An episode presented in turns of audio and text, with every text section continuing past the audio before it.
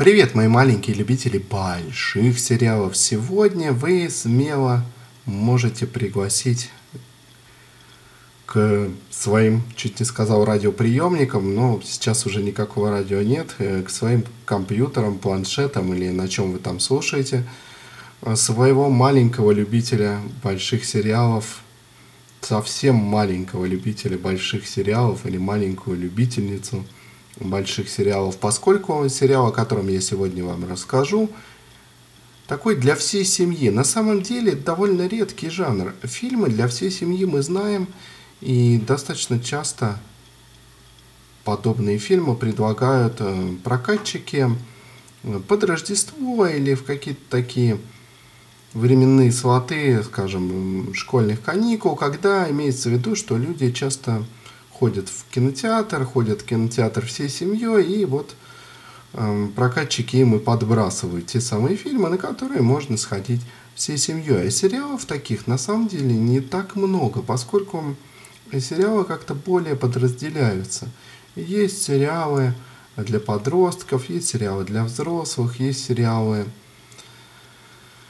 для девочек, для мальчиков. Конечно, все это условно, но все же именно сериалов для всей семьи, если иметь в виду, что в семье есть дети, э, как-то, в общем, не так много.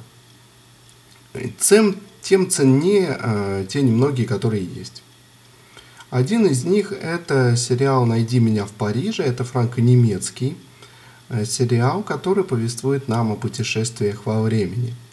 Прежде чем немножечко рассказать вам о сюжете данного сериала, э, тем более, что к нему есть некоторые претензии у меня, я хотел бы остановиться на теме путешествий во времени. Почему в последнее время так популярны сериалы о путешествиях во времени и путешественниках во времени? Фантастика времен своего золотого века, скажем, 70-х годов, довольно широко освещала эту тему, и в 80-е даже она еще присутствовала. Но потом в какой-то момент показалось, что тема путешествия во времени несколько изжила себя. Она не то чтобы ушла, всегда будут подобные книги, подобные э, сериалы, но как-то их стало меньше, они стали менее популярны. Это перестало быть таким уж мейнстримом. Потом кино взялось за эту тему, когда появились технологии. Конечно, все мы помним и старые фильмы типа «Назад в будущее», но там, конечно, авторам отчаянно не хватало технических возможностей, технической стороны процесса, ее развитости для того, чтобы показать все то, что нужно показать, все то, что требуется показать в данном случае. Ну и плюс э, к тому, конечно, сериал о путешествиях во времени или фильм о путешествиях во времени, это всегда еще и довольно затратная штука, потому что надо как-то передавать дух разных времен, а это, соответственно, э, декорации, бутафория, костюмы и бла-бла-бла. В общем, все это довольно затратно, даже если это очень простенькое. Но когда кино обросло, скажем так, техническими возможностями, техническими всякими ухищрениями, э, когда кинобизнес стал зарабатывать все больше и больше денег, появилось много подобных фильмов. Потом в какой-то момент, мне кажется, они тоже себя начали изживать. И тут э, знамя, которое уже практически упало из рук э, кинематографа, подхватили сериалы. Сериалов о путешествиях во времени – столько, что даже перечислять их я не вижу смысла. Их всегда некоторое количество было, но как-то в последнее время оно просто зашкаливает. И при том до такого захода серьезного, как, э, скажем, 12 обезьян, мало кто дотягивается. В основном это все как-то э, мало интересно, предсказуемо и создается впечатление, что сделано на коленке. Даже то же самое Министерство времени, которое многие хвалят, э, по-моему, откровенно такое небрежно сделанное произведение, э, рассчитанное на совсем невзыскательную публику. И дело здесь не только в ошибках в исторических фактах, ну и в том, как играют актеры. Что мне нравится, единственное, в Министерстве времени, это то, что они не боятся затрагивать темы как непростые из истории Испании, так и из э, сегодняшней повестки. Они очень так с иронией проходятся по многим вещам, и это у них действительно получается неплохо. Ну, кстати, этого становилось от сезона к сезону все меньше. А это было то единственное, что меня привлекало в данном сериале, поэтому сейчас я уже даже как-то не слежу, когда там будет новый сезон и будет ли вообще. Но разговор все же не о Министерстве времени, разговор в целом о, о подобных сериалах. Они зачастую пытаются быть либо излишне серьезными, и тогда мало кому понятно это, либо они пытаются быть такими уже совсем пародийными, как э, «Доктор Кто», где, ну, какой серьезности здесь может идти речь, это другой э, жанр совершенно. Ну, как-то ни один из жанров, в общем, не дотягивает до глубины освещения э, данной темы фантастикой 70-х годов. Не знаю, быть может, я просто безнадежный э, фанат э, фантастики, и мне все кажется не то и все не это, а на самом деле э, сериал о путешествиях во времени отличный. Может быть, может быть, не знаю, но мое мнение такое. Почему так популярна эта тема? Ну, наверное, потому что мы всегда ищем либо ответов в прошлом, либо всегда смотрим в будущее с какой-то надеждой, и почему-то нам кажется, что там будет все как-то иначе, либо намного лучше, либо намного хуже, но точно как-то иначе, точно как-то не так. Или мы заглядываем в прошлое. Мы, может быть, не совсем хотим видеть свое настоящее, и конкретно свое, и ну, в целом настоящее нашего мира, нашей Земли, да, нашего общества. Нам, может быть, не совсем нравится то, что мы видим сейчас, и мы пытаемся спрятаться от этого, бесконечно окунаясь в прошлое, в атмосферу прошлого, или заглядывая в будущее. Всякие футурологи от реконструкторов не так-то уж сильно отличаются, если задуматься. Ну, все же, не об этом, или не только об этом сегодня я хотел поговорить.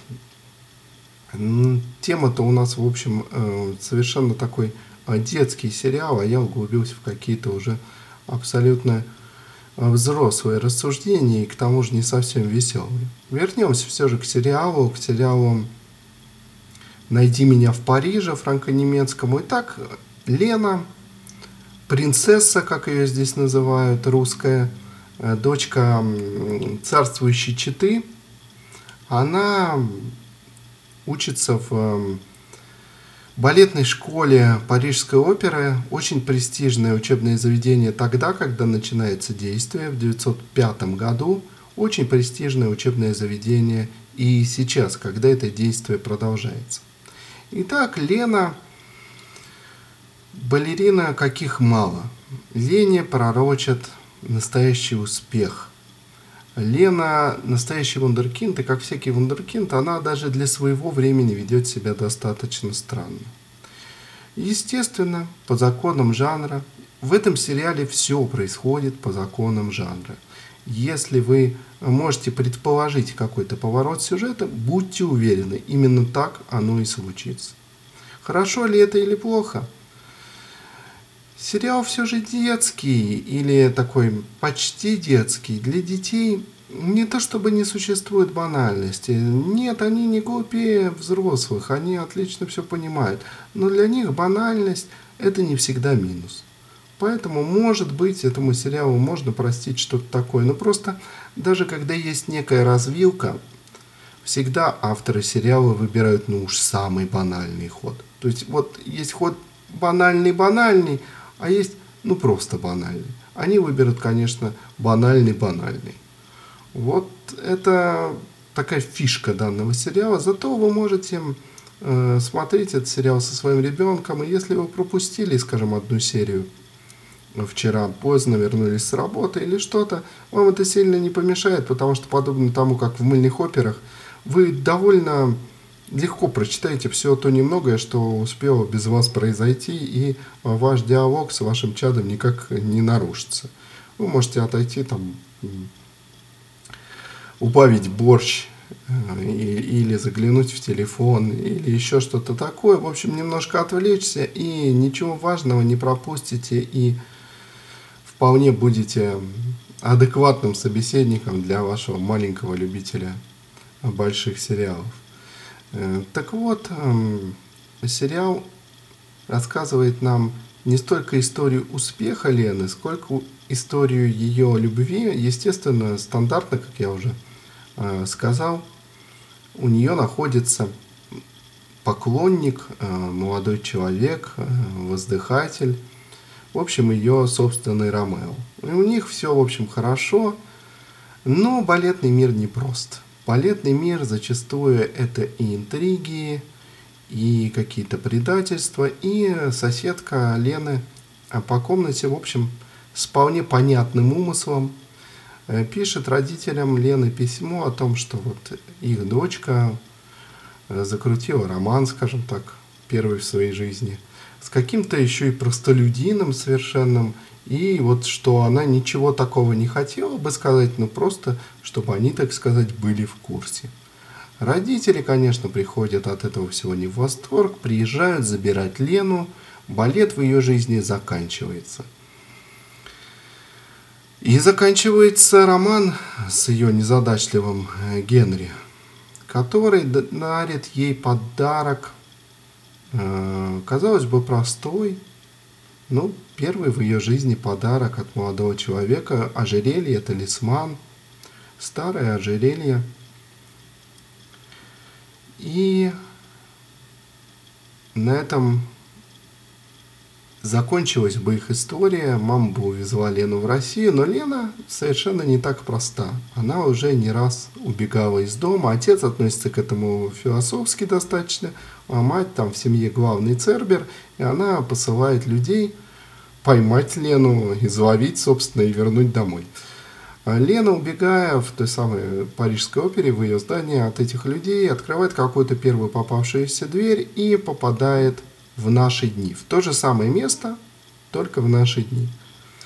Как выясняется потом, происходит это благодаря тому самому ожерелью. Отец незадачливого нашего Ромео объясняет ему, что вся их семья подобным образом путешествует во времени уже многие сотни лет. И что на самом деле он совершил большую ошибку, поскольку мало того, что Лена попала совершенно не в свое время, и они не знают в какое, то есть совершенно понятно, что она попала в это место, но она могла попасть как в прошлое, так и в будущее, и совершенно непонятно в какой год, потому как ну, пользоваться вот этим девайсом для путешествия во времени она, естественно, не умела, поскольку не предполагала в этом ожерелье ничего, кроме бижутерии, скажем так. И есть еще один неприятный элемент, опять же, как вы понимаете, не, не могло обойтись без антагонистов. Есть так называемые ловцы времени, которые охотятся за всем и за всеми, и теперь они представляют огромную опасность для Лены, для самого Генри, ну и для его отца, конечно, тоже. Отец отправляется искать Лену в различные эти временные сваты, но, как мы понимаем, конечно же, Генри не выполняет его распоряжений тихо сидеть дома и не высовываться. И, конечно же, он сам также отправляется искать свою Лену через ту же самую дверь.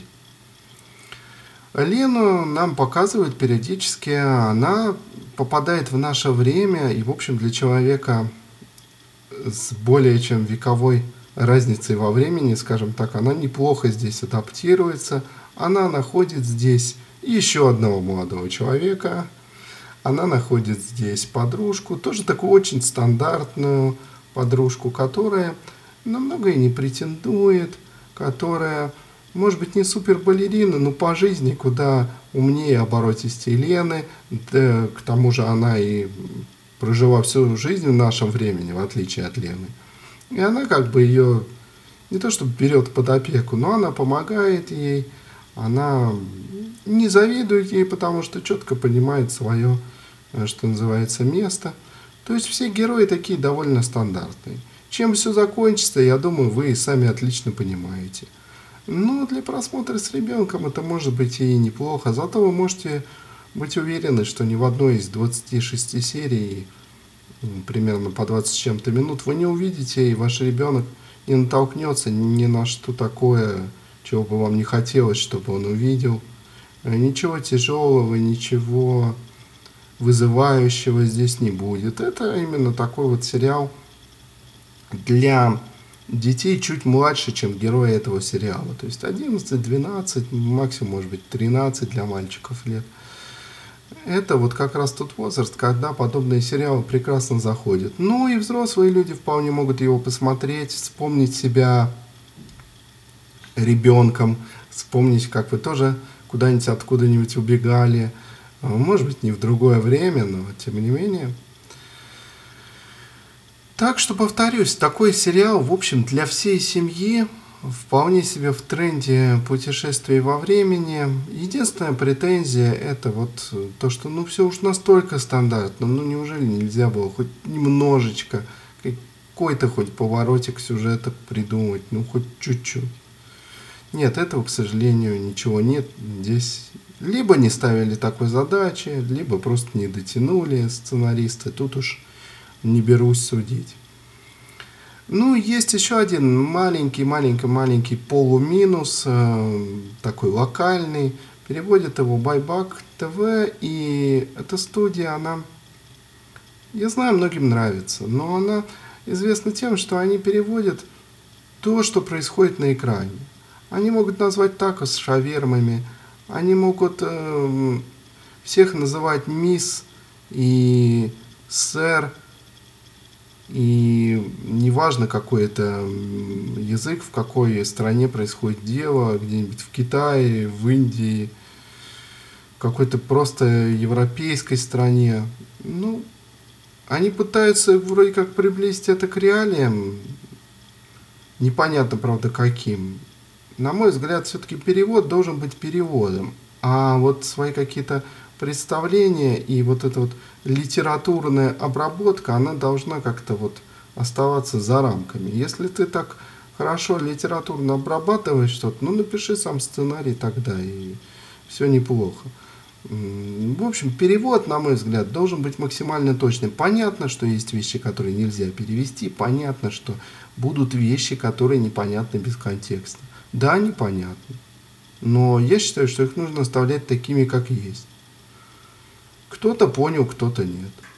Ну, в общем, у меня много претензий к этой студии. Мне, в общем, в целом редко нравятся переводы, но, наверное, если брать э, вот эти основные какие-то переводящие студии, на мой взгляд, это самые худшие из них. А, а когда вы смотрите с детьми, это же сериал детский, да, вы вынуждены обращаться к переводам. Ну, конечно, хорошо, если у вас дети знают язык настолько хорошо, что вы можете смотреть вместе с ними без перевода, это отлично, но все-таки в большинстве случаев это не так, и, конечно, в данном случае, вот еще раз повторюсь, то, что переводила именно эта студия, на мой взгляд, это такой маленький локальный полуминус. Опять же, мое мнение, у вас может быть совершенно свое, вы можете посмотреть сами сериал, Эм, найди меня в Париже и сделать собственные выводы, конечно.